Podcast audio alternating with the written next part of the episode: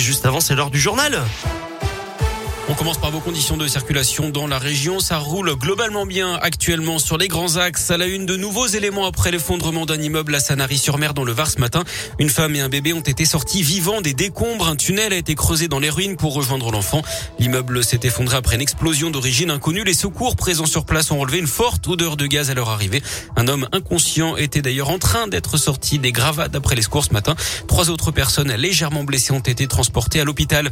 Pas de hausse de cas de Covid à l'école mais une augmentation des tests. C'est ce que dit le ministre de l'Éducation, Jean-Michel Blanquer, ce matin, alors que la propagation du virus est fortement accélérée chez les moins de 12 ans.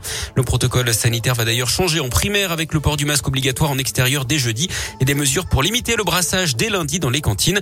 Concernant la possibilité de rallonger les vacances scolaires en cas de flambée des cas, le ministre affirme n'écarter aucune hypothèse, même si celle-là n'est pour l'instant pas privilégiée.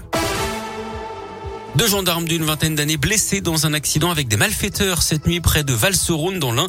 Ils venaient d'attaquer à l'explosif un distributeur de billets et ont été poursuivis sur plusieurs kilomètres par les gendarmes de 19 et 23 ans basés en Haute-Savoie. Ils ont percuté volontairement le véhicule des militaires avant de prendre la fuite. Des coups de feu ont été tirés. D'après les pompiers, la gendarme de 19 ans a été légèrement blessée et prise en charge par les secours. Un téléphone portable trouvé dans la cellule de Nordal-le-Landais hier à Saint-Quentin-Falavie en Isère, résultat d'une fouille inopinée dans la cellule du meurtrier présumé de la petite Maëlys d'après le Dauphiné libéré. Reste à savoir comment il se l'est procuré, dans quel but et avec qui aurait-il pu communiquer. Le Landais est pourtant placé à l'isolement. Le téléphone équipé d'une carte SIM et qui était allumé a été saisi et remis aux enquêteurs. Nordal le Landais, on le rappelle, doit être jugé à partir du 31 janvier prochain aux assises de l'Isère pour le meurtre de Maëlys. Il avait été condamné à 20 ans de réclusion criminelle pour avoir tué Arthur noyé quelques jours plus tôt en 2017. Les contrôles renforcés sur les routes de la Loire après l'accident mortel sur la 89. Hier, deux personnes décédées dans une collision entre un poids lourd et une voiture à Saint-Julien-d'Aude. Tous les axes du département sont concernés par la multiplication de ces contrôles. 28 victimes hein, déjà sur les routes du département depuis le début de l'année. Éric Zemmour a reporté son déplacement près de Lyon. Aujourd'hui, le candidat d'extrême droite y était attendu, mais sa visite est finalement remise à une date ultérieure. Décision qui n'aurait a priori pas de lien avec les incidents lors de son meeting à Villepinte dimanche.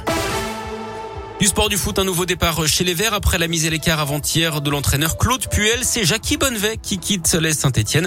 D'après l'équipe, l'adjoint de Puel a résilié son contrat à l'amiable hier. Je vous rappelle que c'est Julien Sablé qui assure désormais l'intérim en attendant la nomination d'un nouvel entraîneur. Choix confié au trio Soukas, Rustem et Loïc Perrin, nommé hier d'ailleurs comme coordinateur sportif. Et puis le foot, mais sur le terrain, cette fois avec de la Ligue des Champions au programme ce soir. Le Déjà qualifié accueille les Belges de Bruges. Attention, ça joue à 18h45.